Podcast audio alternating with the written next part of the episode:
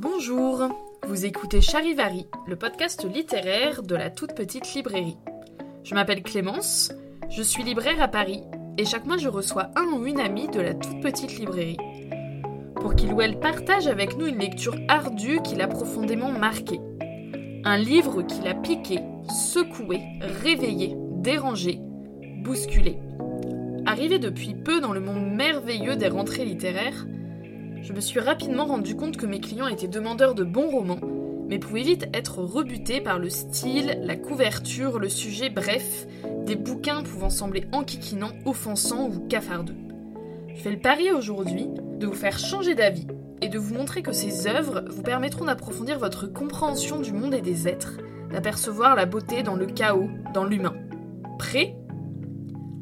Alors ensemble, partons à la rencontre de ces œuvres grâce à ceux qui font vivre la toute petite librairie.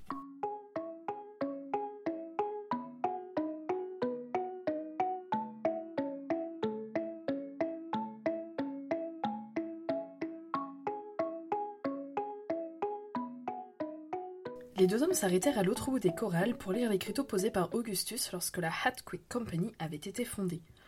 Augustus et Cole avaient discuté longuement du texte qu'il convenait de mettre sur l'écriteau, et Cole avait fini par en avoir par-dessus la tête et s'était désintéressé de toute cette histoire, à la grande satisfaction d'Augustus qui se considérait comme la seule personne suffisamment lettrée à Lonesome Dove pour savoir rédiger correctement un écriteau.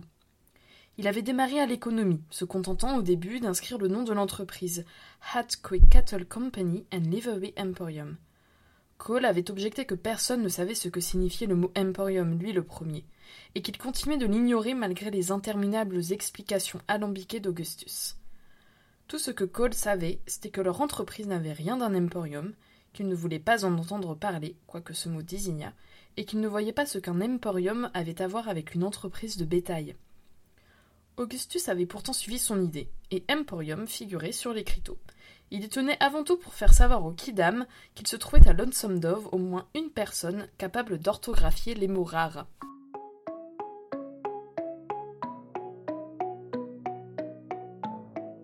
Pour ce troisième épisode de Charivari, je suis en compagnie de Vania Marty, une cliente très fidèle euh, de la librairie. Euh, merci beaucoup Vania d'avoir accepté notre invitation euh, à participer à notre podcast. Vania, vous êtes une cliente plus que fidèle de la toute petite librairie. Pouvez-vous nous dire un peu voilà, comment s'est construit cette relation avec, avec notre librairie? Bah écoutez, j'habite le quartier depuis à peu près 7 ans. Et, voilà, et donc j'étais, il y avait une boutique de déco à la place de la librairie, qui était un peu un point, un point important du quartier. Et, du coup, quand la boutique est partie, il y avait beaucoup de gens, on était très inquiets de savoir qu'est-ce qui allait s'implanter là. Et donc, quand on a vu que c'était une librairie, on a été super contents. et donc, on s'est dit, et moi, voilà, parmi tant d'autres, que c'était un lieu qu'il fallait faire vivre. Et, voilà, donc je suis une cliente régulière. Non, et en plus, voilà, vous êtes une équipe ouverte, accueillante. Et puis la librairie se renouvelle en permanence. Il y a eu des espaces qui sont ouverts les uns après les autres. Il y a des, des produits différents. voilà, donc maintenant, je m'astreins.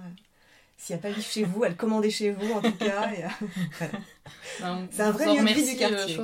merci. J'adore prendre des cafés oui. au comptoir quand je suis en télétravail.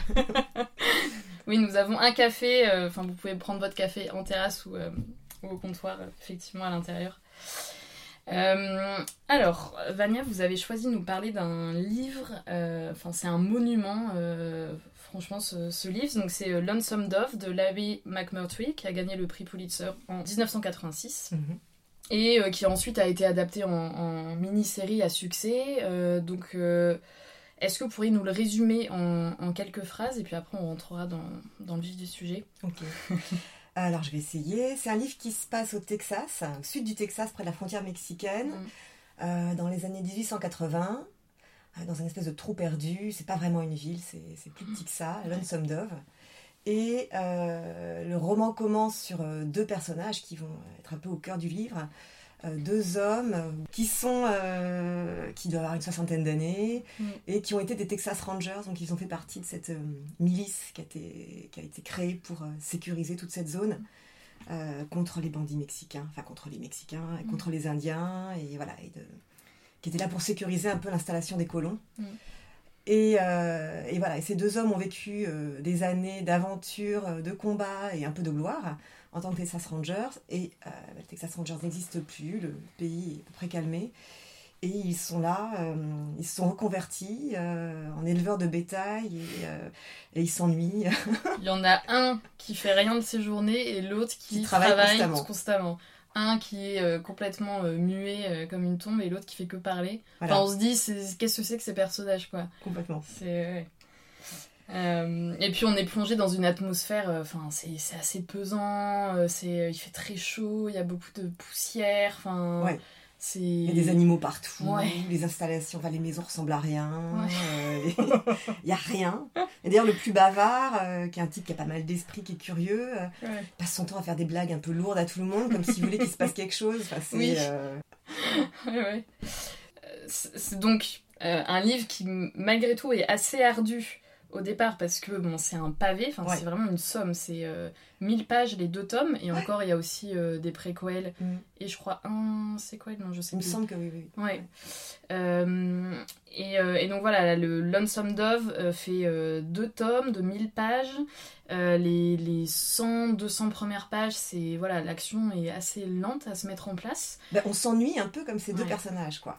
Donc il y a un côté pittoresque et très. C'est très drôle, Mm. parce qu'il y a d'autres personnages qui gravitent autour qui sont assez, euh, assez pittoresques aussi. Mais, euh, mais voilà, il se passe pas grand chose. Et on se demande un peu quand est-ce que ça va décoller. Ouais. Ouais. Mais un jour débarque, euh, Ah oui. en fait, un de leurs anciens camarades des Texas Rangers, un type qui est poursuivi pour une sale histoire, qui a besoin de fuir et qui leur dit euh, Allons au Montana, il n'y a encore rien là-bas, Mm. euh, on va acheter du bétail, on va le vendre là-bas et on va faire fortune. Et euh, ben, nos deux héros euh, n'hésitent pas longtemps et ils, constituent une espèce de convoi un peu hétéroclite avec euh, oui. des jeunes fermiers du coin, des, des- des vieux briscards, un vieux Des, Irlandais mexicain. là aussi Deux qui Irlandais, débarquent, euh, qui savent pas monter à cheval. Enfin, ouais. C'est ça, qui chantent très bien par contre. Ouais. Et, et les voilà embarqués pour un périple du sud au nord, de Ouais. l'ouest américain. Et, euh, et voilà. Et, euh, le, Et- le- le livre décolle vraiment au moment où ils vont Ouais, partir. ouais. Qui est en fait au bout de 250 pages. Donc il faut vraiment s'accrocher parce que le périple est incroyable. Enfin, c'est... Le Ils périple vont est incroyable. vivre euh, ouais. des choses. Extrême. Ouais. Ils vont être confrontés à, enfin, des éléments, évidemment. Enfin, il y a des rivières à traverser, il y a des serpents, il y a des attaques Mm. d'Indiens de temps en temps. Euh, il y a des mouvements de, de- de troupeaux de, vaches Oui, dans lesquels ils se Incroyable. retrouvent. euh, coincés sans rien ouais. voir. Il y a une poussière incroyable. Il y a le chaud, le froid, les orages. mm, Bon voilà, mais en parallèle de tout ça, et en même temps, petit à petit, en fait, il y a des, il y a d'autres personnages qui vont faire leur apparition dans le livre Mm. et qui eux aussi, pour des raisons qui leur sont propres, des hommes, des femmes, des jeunes, des vieux, vont être lancés sur les routes mm. de cet Ouest américain et euh, leurs histoires et leurs routes vont croiser celles de ce Ouais. convoi principal. Et, euh, et C'est voilà. ça qui vous a accroché enfin, Qu'est-ce qui a fait que vous vous êtes dit euh, Ok, je vais, je vais pas lâcher en fait ce livre au bout de 100 pages, je vais m'accrocher et je vais continuer. euh. Euh, on me l'a conseillé ce livre, c'est une Ouais. copine du quartier qui Ah. a adoré, donc je me suis dit je lui fais confiance, ça, ça doit être bien. Et puis il y a une question de fierté aussi. Ouais. Et euh, mais j'ai- dû passer, euh, je suis partie avec un été, j'ai j'ai passé deux mois sur les 250 premières pages, quoi, Ah ouais. en me disant ah, c'est pas possible, quoi. Mais après, après vraiment ça vaut le coup. Je veux dire les choses se mettent en place. Et puis euh, c'est comme les films un peu ennuyeux, quoi. Il y a un moment où on Mm. comprend pourquoi on s'est ennuyé. Il y, a, il y a une espèce de, de- de Ouais. progression. Et c'est pas pour rien. Il y, a, il y a un truc qui se cristallise après et qui se concentre. Mm. Et, euh, et le premier tome fait 500 pages. Et donc les 500 pages suivantes, euh, je veux dire, on les avale aussi. Enfin. Après, j'ai enchaîné les donc 750 pages qui suivent parce qu'on est complètement euh, Ouais, pris par les destins de ces, de ces personnages.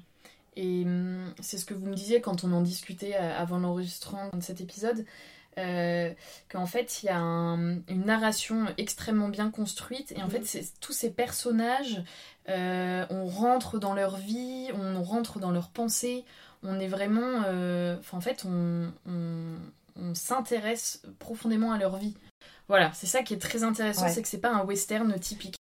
C'est vrai que je suis d'accord avec vous. Déjà, ça montre. euh, ça montre la vie de ces, de ces types. Alors, c'est pas tous des cow-boys, mais parce qu'il y a d'anciens soldats en quelque sorte, Mm. mais sous un jour très concret. quoi. C'est vrai que dans les films de western, on- tout a l'air de se passer bien. Enfin, il y a des Ouais. attaques, voilà, mais on sent Puis pas. c'est un là, peu gros bras. C'est un peu gros bras Mm. parfois. Et là, il y a. euh, enfin, déjà, toute la, vie très concrète et très euh, physique presque. Mm. euh, et le rapport physique à la nature, à ce que c'est que de monter à cheval pendant des jours et des jours, à ce que c'est que d'être dans la poussière d'un troupeau. Mm. euh, Oui, en fait, on comprend ce qu'est la réalité de la vie d'un cow-boy Exactement. dans ce livre. Mm, mm, mm. Ouais. En même temps, il y a une quelque chose qui est assez magnifique, je trouve. C'est ils ont une, ils- en fait, ils ont une vraie liberté, une vraie indépendance. Ils sont bien comme ça, quoi, sur leur cheval. Et bon, il n'y a pas que des cow-boys effectivement dans ce livre. Non, non, mais, non, euh, mais, euh, ouais.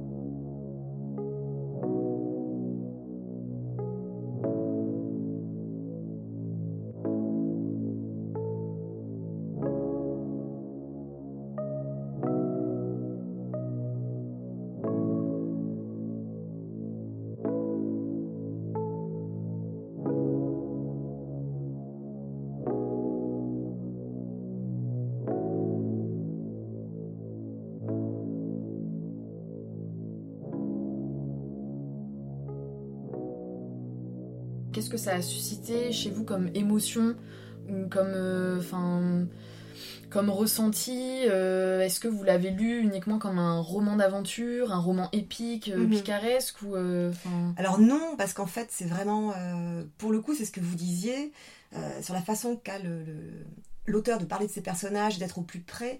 C'est à la fois évidemment un roman d'aventure, mais c'est aussi presque un roman intime, mm, parce qu'on est toujours, euh, je veux dire, les personnages sont toujours, euh, on, on est avec eux, on est à l'intérieur d'eux, et euh, comme vous disiez, quel que soit le personnage, l'auteur nous fait, nous, nous- nous- nous rend accessible ses pensées, ses émotions. mm, Et euh, il y a une certaine pureté chez eux. C'est pas des gens qui vivent en société, c'est ce qu'on s'est Ouais. dit. ouais, Et du coup, ils ont une approche de, de, de ce que c'est que la vie, la mort, l'amour, euh, l'amitié, qui est très, euh, très directe, qui est Mhm. pas euh, presque pure aussi. Et donc, ils, ressentent tout de manière euh, naïve parfois, Ouais. mais très forte. Et, et donc ça, je trouve que c'est très... Je- c'est- moi, c'est ça qui m'a plu surtout, parce que... ouais, c'est ça qui nous attache aux personnages et c'est ça qui fait qu'on est embarqué dans leur destin, au-delà de leurs aventures. mm. Et euh, On sent aussi que c'est ce rapport à la nature, aux éléments. Enfin, en fait, Ouais. ils, ils vivent vraiment, enfin, dans leur chair, en fait, le, la, la géographie, le climat, et on sent que ça, ça a un profond effet euh, sur eux, parce que bah, nécessairement, euh, en fait, ils vivent sous les étoiles, euh, Ouais, ils, enfin, ils sont sur leur cheval, et puis ils descendent à terre, mais en fait, tout est... euh, ouais, je sais, enfin voilà, ils le vivent dans leur chair et, Ouais. et ils sont, ils font presque corps avec la nature, quoi. Ouais, ouais. Et on sent que ça les imprègne. Je pense que l'immensité de la nature et les épreuves comme ça physiques et terrestres qui vont Mhm. traverser vont les confrontent aussi à leurs pensées et les ramènent à eux. Et il y a par ailleurs d'autres personnages comme ça dont on va suivre le chemin Mhm. qui sont seuls, seuls face à l'immensité. Je pense que quand on est seul face à des, des grands espaces comme ça, forcément on est renvoyé aussi à nos pensées, à notre... Mhm. euh. Et je trouve que c'est un roman. Enfin, moi j'ai trouvé qu'il y avait une espèce de. une sorte de grande mélancolie aussi. Ouais. euh, parce qu'il y a une forme de. Alors, je pense que c'était aussi la volonté de l'auteur de tracer le portrait d'une. C'est un espace et une époque, c'est la fin Oui, du western. C'est la fin, il voilà, c'est ça exactement. Donc Ouais. il y a un désenchantement. Ouais. les, euh, C'est un peu un chant du cygne en fait de- du western quoi. Ouais. Ouais. euh, c'est plus. On n'est plus sur les. Il reste que quelques Indiens. Mm. Euh, les pauvres, euh, qui sont dans un état piteux, il y en a qui vont essayer de manger des chevaux parce qu'ils n'ont Ouais. plus rien. Donc les, les tribus ont été complètement décimées. Mm. Euh, D'ailleurs, il y a un peu une, il y a une critique de ça qui Ouais. est mise par l'un des personnages Ouais. qui, qui va dire pourtant lui, il a passé sa vie à, à tuer des Indiens et en fait il se dit mais peut-être il y a plusieurs moments en fait où il se Oui, dit peut-être que j'étais pas du bon côté et que maintenant euh, ce- cette terre va être civilisée et c'est bien dommage. Ouais, complètement. J'ai trouvé ça vraiment intéressant, enfin, Ouais. ce côté politique qui est pas du tout central mais qui en fait euh, Si, si, qui ressort partout. Voilà. C'est vrai que le, le roman est assez euh, nuancé là-dessus. mm, Même si tous les personnages sont, du coup, sont pas politiquement corrects. Je veux dire, ils- ouais. C'est des gens qui ont adhéré à. Bien sûr. Ils parlent des Indiens et des, et des bandits mexicains, Mm. euh, qui étaient juste des gens qui vivaient là avant eux et qu'ils ont massacrés, quoi. Ouais. Mais, euh, mais petit à petit, il y a quand même, ouais, ouais, bien sûr.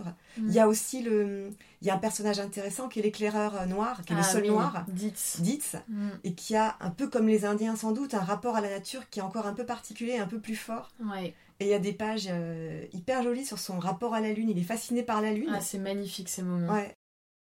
Moi, je pense que ce qui m'avait touché, c'est ce côté, euh, c'est ce côté très mélancolique, et c'est, euh, c'est aussi, je trouve, un roman sur euh, sur la difficulté de la vie, et sur la Ouais. difficulté à vivre, Mm. parce qu'il y a à la fois ce retour que font sur eux ces, ces vieux héros fatigués, Mm. qui sont encore hantés par des histoires personnelles d'amour, ou, ou- ou- ou justement par ce- ce- ce- cette vie consacrée au massacre des Indiens pour finalement arriver à, à un pays qui, qui- qui- n'a plus de sauvagerie et qui Ouais. voit arriver des colons et une autre civilisation qui n'est pas celle dans laquelle ils vont se sentir bien. Ah non. Et puis, euh, il y a aussi des choses, euh, il y, a- il y a des héros beaucoup plus jeunes, euh, comme le, le jeune cowboy Julie Johnston, Ouais. Johnston, Johnson. Et je trouve qu'il s'est. euh, qui, qui comprend rien à ce qui lui arrive, qui comprend pas. il aime une femme qui, qui, qui, Mm. Qui, n'a que mépris pour lui. oui. Et il est complètement désarçonné par rapport à- au choix qu'il a pu faire. euh, Mm. euh, il est souvent à côté de la plaque. Ouais. Et je trouve qu'il y, a- il y a quelque chose de très touchant dans cette. euh, voilà, à, à tous les niveaux, enfin, quel que soit l'âge des Mm. personnages, ça rend compte de ça, de, de ce que c'est que. de ce que c'est que vivre, de ce que c'est que de faire des choix, de les regretter, de pas comprendre, d'être à Mm. côté de la plaque aussi. De... Ouais, totalement. C'est. Ouais, c'est un livre profondément universel en fait. Ouais, ouais. Vraiment. Ouais. Mm. Moi, j'ai été assez étonnée de, de me retrouver dans beaucoup de ces personnages qui sont des cow-boys, enfin, qui ont Ouais. juste rien à voir avec moi, mais euh, beaucoup de moments, euh, la solitude, la perte d'un amour, le... Mm. Les déceptions euh, d'amitié, la perte ouais. d'un ami aussi. Il y a des fait. choses très dures quand même. Ah oui. Oui, parce qu'ils traversent des épreuves vraiment Ouais. très difficiles. Il y a, il y a ça aussi dans ce livre qui est. C'est pas une, c'est pas une aventure euh, euh, géniale. Enfin voilà, il y a, il y a vraiment. il y a C'est une épreuve. C'est une épreuve. Et d'ailleurs, c'est drôle parce que ça commence euh, de façon un peu, un peu, pas fanfaronne, mais un petit peu Mhm. quand même. Et puis petit à petit, la réalité et la, et la, et la dureté de cette vie. De... Et, et je trouve que plus le roman avance, plus ça devient dur. Mm. Euh, Il y a beaucoup d'humour sur euh, les deux tiers, je dirais, du roman. Et puis petit à petit, ça commence à, à partir parce que là, il se coltine des choses un peu, un peu, Mhm. un peu costauds. euh. Mm.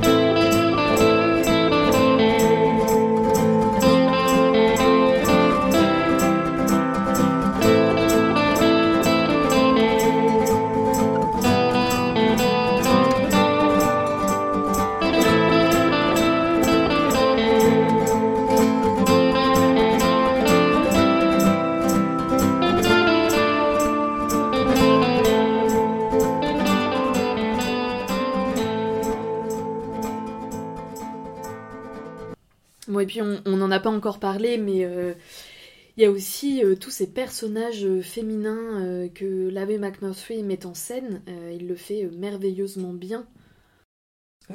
Ça, c'est un, des, c'est un des trucs qui m'a vraiment accroché euh, sur le livre aussi. Mm. Et je pense que j'ai aussi accroché, euh, au-delà du fait que j'avais très confiance dans le jugement de la personne qui me l'a conseillé, il y a aussi le fait qu'il y a un personnage féminin assez magnifique qui, a- Ouais. qui arrive, euh, pour le coup, assez tôt dans le livre, mais qui va prendre de plus en plus d'importance.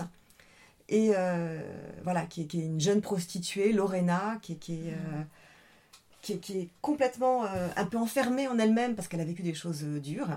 Mais tout ça, c'est présenté sans aucun. euh, c'est pas complaisant, c'est pas misérabiliste. C'est Mm. c'est malheureusement des destins qui ont l'air d'être partagés par beaucoup de femmes Ouais. là-bas, et enfin, dans- dans- dans- à cette époque et dans ces lieux. Mm. Et c'est vrai qu'il y a des personnages de femmes très forts. Il y a un grand respect aussi entre hommes et femmes, et notamment Oui. des hommes à l'égard des femmes, Vraiment. contrairement à ce qu'on pourrait. euh, À l'égard des Imaginer, femmes et à l'égard euh, des, de, des sentiments, de ces prostituées, en oui, fait, ouais. bah, tous ces jeunes cow-boys euh, qui, qui voient les femmes d'assez loin, Mm. euh, qui savent pas ce que c'est que les relations. euh, Oui. Voilà, ils vivent entre hommes, il y a une forme de timidité. Ouais. Et du coup, parfois, de peut-être d'idéalisation aussi. Il y a des pages très drôles. Je crois que c'est P.I. qui. Ah oui, lui, il est complètement paumé, le pauvre. Enfin, il... Et à un moment, les, les- les gens, les, ses copains lui disent qu'il y, a- qu'il y a une veuve, qu'il y a, qu'il y a- qu'il y a Oui. des. Et qui il pourrait se marier avec, Voilà. avec, euh, avec elle, mais, euh, mais Et en il sait fait, pas comment vivre avec une femme. Et il se dit, mais Mhm. je sais pas comment je ferais pour être dans la même maison qu'elle, mais de façon hyper. euh, C'est très drôle. Ouais. Et, euh, et en tout cas, pour en revenir aux femmes, ce qui est drôle aussi, c'est que je trouve qu'elles ont, euh, elles ont dû développer une forme de pragmatisme. Elles sont Mhm. pas sentimentales.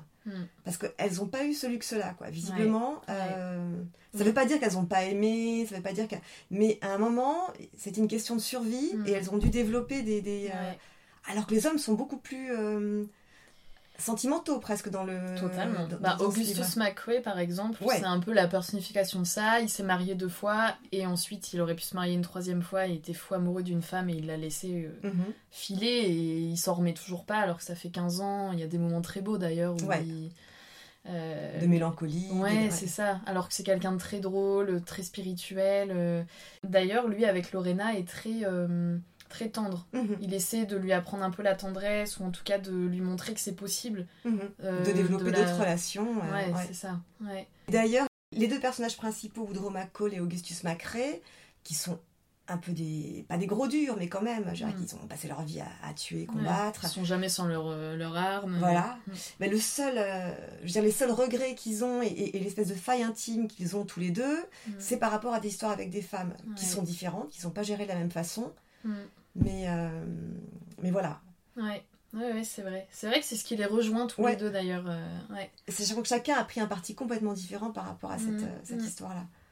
Voilà, on se disait que c'était un, un, un chant du cygne, euh, que Mhm. c'est c'est la fin d'une époque et qu'on suit en fait ces deux personnages, donc Augustus McRae et, et, euh, Woodrow Cole. Woodrow Cole, pardon, euh, qui, euh, qui donc sont assez âgés. Ils Mhm. ont eu une carrière, enfin pas vraiment Héroïque, un peu, et- voilà, héroïque, mais finalement aujourd'hui plus personne ne se souvient d'eux à part Ouais. des gens de leur époque, mais C'est ça. euh, ce qui est assez cruel. Euh, et en fait, on a l'impression que la vieillesse est... Enfin, moi, j'ai trouvé que la vieillesse était assez célébrée dans ce livre, dans la mesure où ils sont vieux, ils entreprennent un dernier long voyage. Ouais, Et vrai. lors de ce dernier long voyage, ils, ils se découvrent, ils continuent à se découvrir eux-mêmes en fait. Alors qu'on pourrait Ouais. se dire, ils ont eu une vie entière pour se découvrir. En fait, non. Ouais. Ils- et presque, euh, ils ont, ils ont peut-être moins peur que les jeunes de, enfin voilà, de, ouais, de se laisser aller à, un- enfin à revenir en arrière sur des choses, sur des regrets qu'ils peuvent avoir, sur des fautes qu'ils ont commises. Et euh, j'ai trouvé ça assez beau. Enfin, Ah Ouais, c'est très beau. C'est en ce sens-là que c'est pas un roman d'aventure classique. Ouais. Je veux dire, c'est pas, c'est pas eux en tant que super combattants qu'on va, Mm. qu'on va, qu'on va suivre et qu'on va, à- auxquels on va s'attacher. C'est Mm. vraiment justement ces failles et, et- et ces failles qu'ils expriment et qu'ils regardent aujourd'hui parce qu'ils sont vieux. ouais. Et d'ailleurs, ils ont des, euh, alors notamment Augustus Macrae parce que l'autre parle moins. Mais euh, il a des mots très. euh, il y a plusieurs cow-boys qui vivent des chagrins d'amour au cours de ce. Il y a des très jeunes qui sont amoureux pour la première fois et qui sont totalement euh, empêtrés là-dedans. amoureux notamment de Lorena, la, Voilà. la, la prostituée qui les accompagne en fait, enfin plus, plus, Plus ou moins. moins. ouais. Et euh, et- et- et il y a aussi un personnage plus âgé, Xavier, le, le patron Oui. du saloon. Qui- et, à un moment, euh, Augustus dit qu'il qu'il pourrait se moquer de lui, mais qu'il va pas se moquer de lui parce qu'il y a un âge où un chagrin d'amour comme ça, c'est Ouais. c'est douloureux. Ouais. Et que c'est très douloureux, c'est plus douloureux que pour un jeune qui, qui va pouvoir passer à autre chose. Et c'est très touchant, je trouve. Ouais. Et c'est. En fait, il y a beaucoup de, de phrases comme ça euh, dans Ouais. ce livre, hyper justes. Enfin, ça vrai. fait mouche à chaque fois. C'est des phrases de grande sagesse. euh, C'est en ça que. Enfin, moi, je ne connaissais pas du tout euh, Larry McMurtry euh, Mhm. avant. Et en fait, je me dis, je suis passée à côté d'un très grand romancier. Enfin, Mhm. il est. C'est assez impressionnant quand même ce qu'il Ouais, réalise. c'est impressionnant. Ouais. Mm.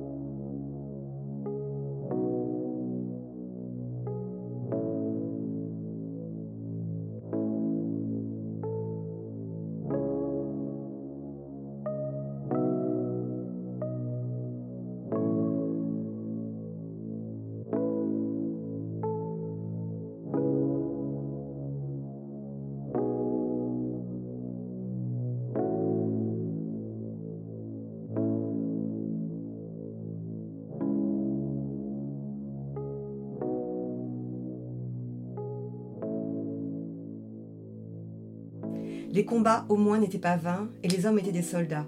Il savait qu'ils s'étaient conduits aussi bien que possible compte tenu des rudes conditions de la frontière. Mais Maggie n'était pas une combattante.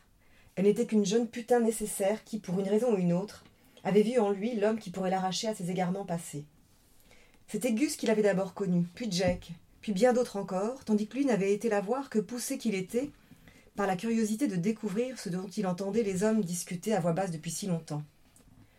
Il avait trouvé que c'était bien peu de choses, une expérience brève, honteuse, où la gêne et le sentiment de tristesse l'avaient vite emporté sur le plaisir.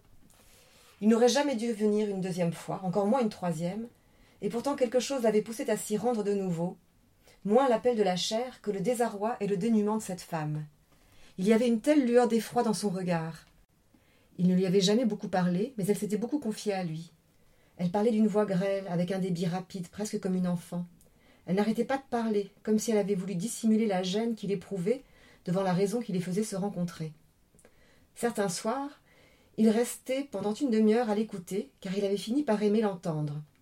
Mais cela faisait longtemps qu'il avait oublié ce qu'elle avait alors pu lui raconter. Quand elle parlait, son visage se détendait un peu et ses yeux cessaient de refléter la peur. Elle serrait sa main tout en parlant, et un soir, elle lui avait boutonné sa chemise.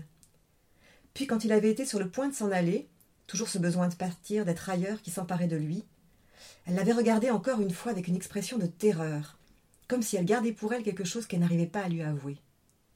Qu'est-ce qu'il y a? lui avait-il demandé, un soir, au moment de s'engager dans l'escalier pour partir. Et c'était comme si le besoin qu'elle avait de parler avait fait surgir sa question. Est-ce que tu ne peux pas dire mon nom? lui avait-elle demandé. Est-ce que, tu peux, est-ce que tu ne peux pas le dire au moins une fois? La question l'avait pris tellement au dépourvu que c'était bien, parmi toutes les choses qu'elle lui avait dites, la seule qui lui soit restée après toutes ces années.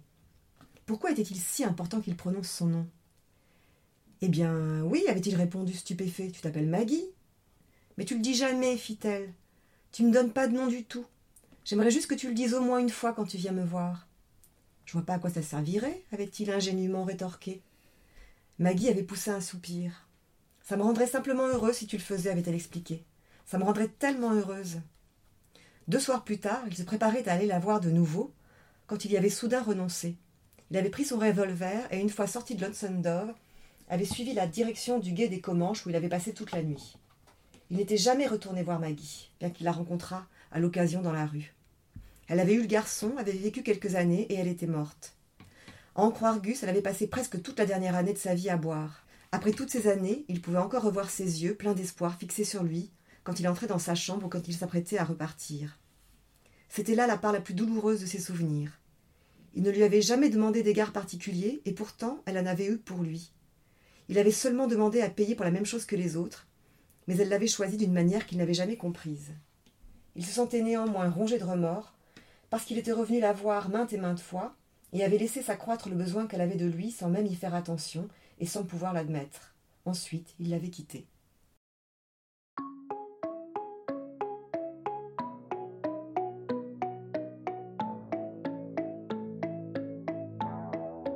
Et sinon, peut-être qu'on peut dire quand même qu'il y a des passages extrêmement drôles. Ah oui, oui, voilà, quand même. Donner encore plus envie de le lire. il y a ce passage où il y a un, un vieil adjoint cow-boy, enfin un, vieil adjoint, un shérif qui part sur les routes pour. Euh, bref. il a rien d'un aventurier, lui. Alors, rien. Il, était assis sur les bancs de la prison, euh, c'est ça qui faisait le mieux. Il en, un type qui a arrêté le même, euh, le même poivreau pendant toute sa vie et qui là se retrouve à devoir se lancer sur les routes, poussé par la population de son village qui le met dehors en lui disant T'as une mission, pars. Et voilà, il sait pas servir d'un fusil, il a jamais dormi dehors, c'est l'horreur. Et, euh, à un moment, sa route, il a, jamais connu de femme. Et à un moment, sa route croise, euh, enfin, il croise, il arrive dans une ferme pour se reposer, dans, lequel, euh, dans laquelle vit une femme qui, qui, qui vient d'enterrer son deuxième mari, et qui voit arriver ce grand gaillard, et qui se dit, et qui lui dit que peut-être qu'elle pourrait l'épouser, qu'il lui serait utile, elle, a des souches à arracher dans son jardin. Et elle a par ailleurs euh, voilà, une vie sexuelle, visiblement, euh, elle a des envies. Et donc elle trouve que ce type pourrait bien faire l'affaire. Et lui, c'est pas du tout ce qu'il veut faire là. Euh, et, il passe une nuit dehors et il se fait presque violer par cette femme, de façon très drôle, pas violente du tout, mais très drôle. Et moi, le, personnage qui me fait vraiment beaucoup rire, c'est Augustus. qui, McFly qui est mais enfin qui est vraiment très très drôle et voilà et, ce personnage euh, apporte beaucoup d'humour aussi tout au mhm. long du, du, livre parce que il a une approche de la vie aussi très euh, on très philosophe ben voilà très philosophe exactement exactement et puis aussi c'est quand même une figure très rassurante parce que il est quand même auréolé de son mm. expérience de, de, de type qui a réussi à survivre euh, après une vie de, de bagarre. Et du coup, ça reste l'élément rassurant dans un livre qui parfois nous embarque dans des moments très angoissants pour les personnages. Euh, et, voilà, et, un peu comme les personnages, on s'accroche à lui en disant non, mais s'il est là, oui, et si l'autre est là, c'est bon, ils vont y ça arriver. Va aller. Ouais, ouais. Oui, oui parce qu'il y a des moments où on peut perdre espoir. Enfin, il y a, évidemment, il y a des, des, compagnons de voyage qui vont mourir. Euh, c'est très dur ce qu'ils vivent, et euh, effectivement, à chaque fois, ça redonne un regain enfin de, d'énergie de, d'espoir et donc ça redonne un regain au lecteur aussi qui se dit ok c'est bon on y va c'est pas, c'est pas voilà, voilà. et on n'en sort pas plombé. Non on sort pas du tout plombé du roman. Et ce qu'il faut dire peut-être aussi c'est qu'on à la fin des 500 premières pages peut-être qu'on l'a dit avant déjà le, le, le, truc est vraiment lancé et euh, alors Larry McMurtry il est aussi scénariste. Voilà oui, on l'a pas dit, mais il a remporté notamment l'Oscar du, du, meilleur scénario, parce qu'il a été co-scénariste de Brokeback Mountain. Ouais. Je crois. Et il a écrit d'autres ouais, d'autres d'autres euh, hmm. films qui ont été mis en scène par euh, Bogdanovich. Euh, pareil, sur l'Ouest aussi, pas à la même époque. Et non, tout ça pour dire que quand, quand le premier tome s'arrête, je veux dire, on est ah, mais on est complètement, on est complètement accro. Je veux dire, ah on, laisse les personnages dans des situations totalement incertaines. Et forcément, voilà. Ah, on peut, on peut pas ne pas, lire, la suite. pas lire la suite. C'est hmm. impossible. Hmm. Ah, totalement.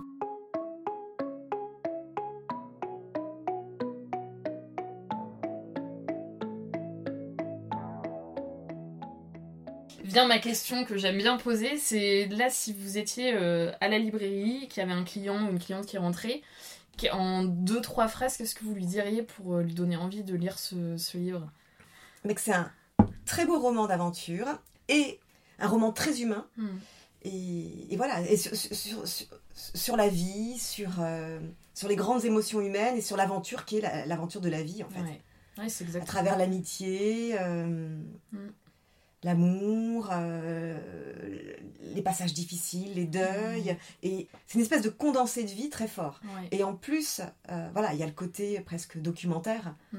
de ce que c'est que l'Ouest et du vrai Ouest. Oui on n'est pas sur l'idéalisation du tout. Quoi. Parce qu'en euh, plus, lui, euh, si je ne m'abuse, vient de, ce, de cette région et euh, il vient d'une famille de rangers, etc.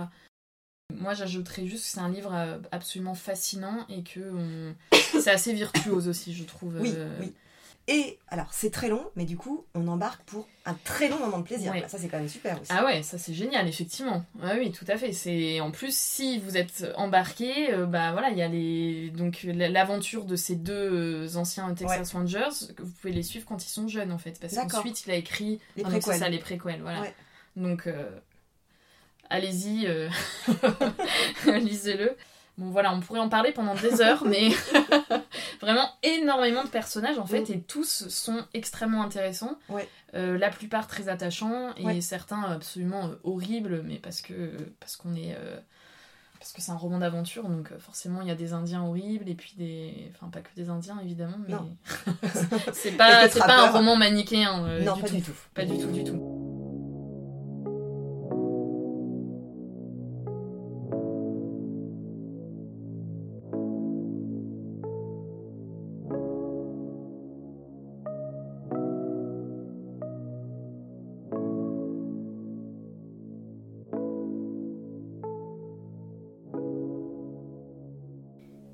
Surveilla le garçon en espérant qu'il ne se couperait pas un pied en voulant couper le bois. Il savait manier la hache, mais il était distrait quand il avait quelque chose en tête. Il n'arrêtait pas de travailler sans pour autant être à ce qu'il faisait. Pourtant, Newt et lui étaient amis. Le gamin était jeune et avait la vie devant lui tandis que Dietz était vieux et n'en attendait plus grand-chose. Newt se mettait parfois à poser tellement de questions que Dietz ne pouvait s'empêcher de rire. Il ressemblait à une citerne d'où auraient coulé des questions plutôt que de l'eau.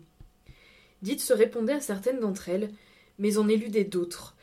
Il ne lui livrait pas toujours le fond de sa pensée. Par exemple, il ne lui disait pas que même lorsque la vie semblait facile, elle n'en finissait pas de se compliquer. Dite aimait son travail, il aimait faire partie de l'équipe et avoir son nom sur l'écriteau. Pourtant, il se sentait souvent triste. Là où il était le plus heureux, c'était quand il s'asseyait, le soir, le dos contre l'abreuvoir, et qu'il regardait le ciel et la lune changeante. Il avait connu plusieurs hommes qui s'étaient tiré une balle dans la tête. Le bonheur qu'apportaient le ciel et la lune ne leur avait sans doute pas suffi pour surmonter les idées noires auxquelles personne n'échappe. Le gamin n'avait pas encore d'idées noires. C'était un brave gosse, aussi gentil que les colombes grises qui venaient picorer parmi les gravillons du corral derrière la grange. Vous venez d'écouter le troisième épisode de Charivari. S'il vous a plu et que vous souhaitez euh, découvrir l'œuvre de Larry McMurtry, vous pouvez vous procurer euh, ces ouvrages publiés aux éditions Gallmeister à la librairie.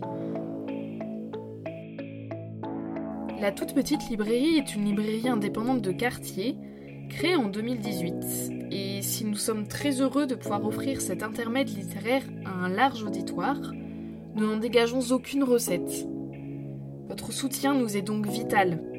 Rendez-vous sur le site internet de la librairie, la librairie.fr, afin de soutenir la vie et la pérennité de ce podcast.